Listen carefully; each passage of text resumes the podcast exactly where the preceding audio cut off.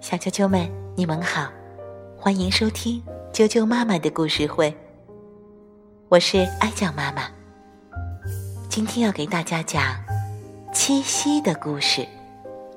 思南改编，马德绘画，连环画出版社出版。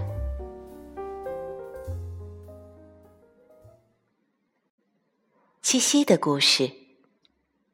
很久很久以前，有个小伙子，每天都上山放牛。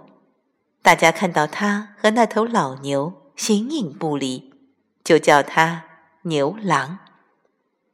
牛郎的爹妈早没了，哥哥嫂嫂对他不好，整天让他吃剩饭剩菜，干苦活累活。即使这样，哥嫂还要跟他分家。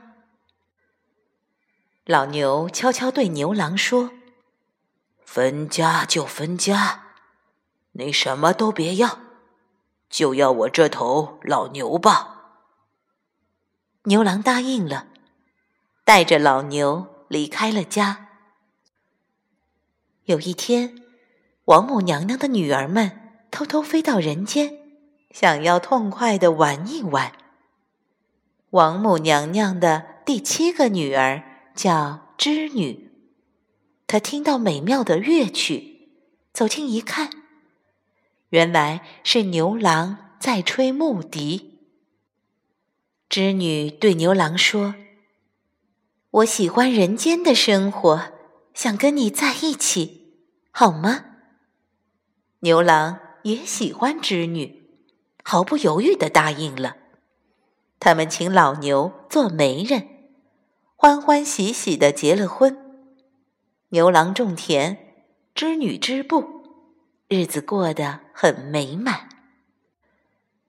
几年后，他们生了一儿一女，孩子长得很健康，又活泼又可爱。谁知好景不长，王母娘娘派来的天兵找到了织女，要把他捉回天宫去。牛郎伤心的说不出话来，孩子们哭叫着：“妈妈，妈妈，你别走！”但是没办法，织女只能跟着天兵飞回天宫。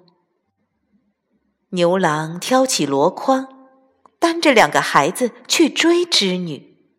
老牛说：“他们在天上飞，你在地下跑，怎么追得上呢？”他摘下头上的角，交给牛郎。牛郎挑着孩子，把牛角往空中一扔，牛角立刻变大了，像一只弯弯的小船。牛郎踏上小船，呼的飞了起来。追呀追呀，牛郎终于追上了织女。孩子们一下子扑上来，抱住了妈妈。狠心的王母娘娘看见了，她冷笑一声，拔下头上的簪子，向空中一画，牛郎和织女之间立刻出现了一条大河。织女和孩子们都哭了。牛郎愤怒地说。就是一勺一勺的舀，我也要把河水舀干。这时，数不清的喜鹊飞了过来，在河上搭起了一座鹊桥，一家四口在桥上团聚了。你看，银河两侧闪闪发光的，就是牛郎星和织女星。牛郎星两侧。